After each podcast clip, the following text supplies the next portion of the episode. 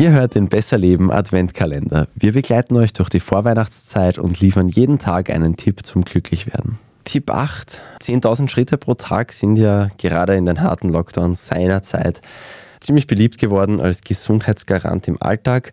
Und so mancher und so mancher hat das, glaube ich, immer noch im Hinterkopf. 10.000, 10.000. Dass sich gerade diese 10.000 konkret so durchgesetzt haben, das liegt jetzt nicht daran, dass das wirklich so eine magische Grenze ist. Das ist vor allem, es ist eine runde Zahl. Ursprünglich kommt das Ganze von einem japanischen Schrittzähler, der vor Tokio, vor den Olympischen Spielen 1964 eingeführt wurde.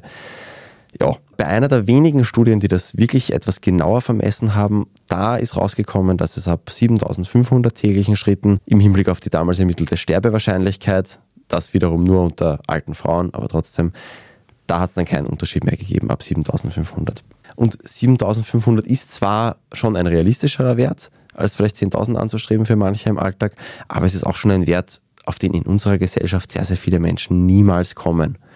Und das ist schade, weil es ist wirklich enorm gesund, jeden Tag viel zu Fuß zu gehen. Es beugt diversen Krankheiten vor, es geht einem psychisch besser, man ist beim Gehen auch kreativer. Und es reicht manchmal wirklich einfach, sich bewusst dafür entscheiden, so kleine Alltagswege einfach zu Fuß zu machen, gerade wenn man in der Stadt wohnt.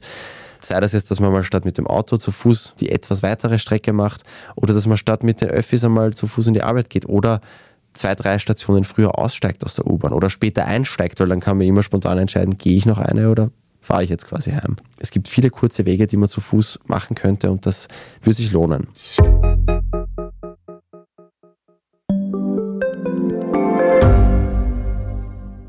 Ich bin die Franziska. Ich bin der Martin. Und wir wollen besser leben. Lohnt sich 10.000 Schritte zu gehen jeden Tag? Ist das Großraumbüro wirklich so schlecht wie sein Ruf? Spoiler, ja. Bringt's was, Intervall zu fassen? Wir fragen die, die es wirklich wissen und probieren es auch gleich selber aus. Bei Besser Leben, jeden Donnerstag eine neue Folge.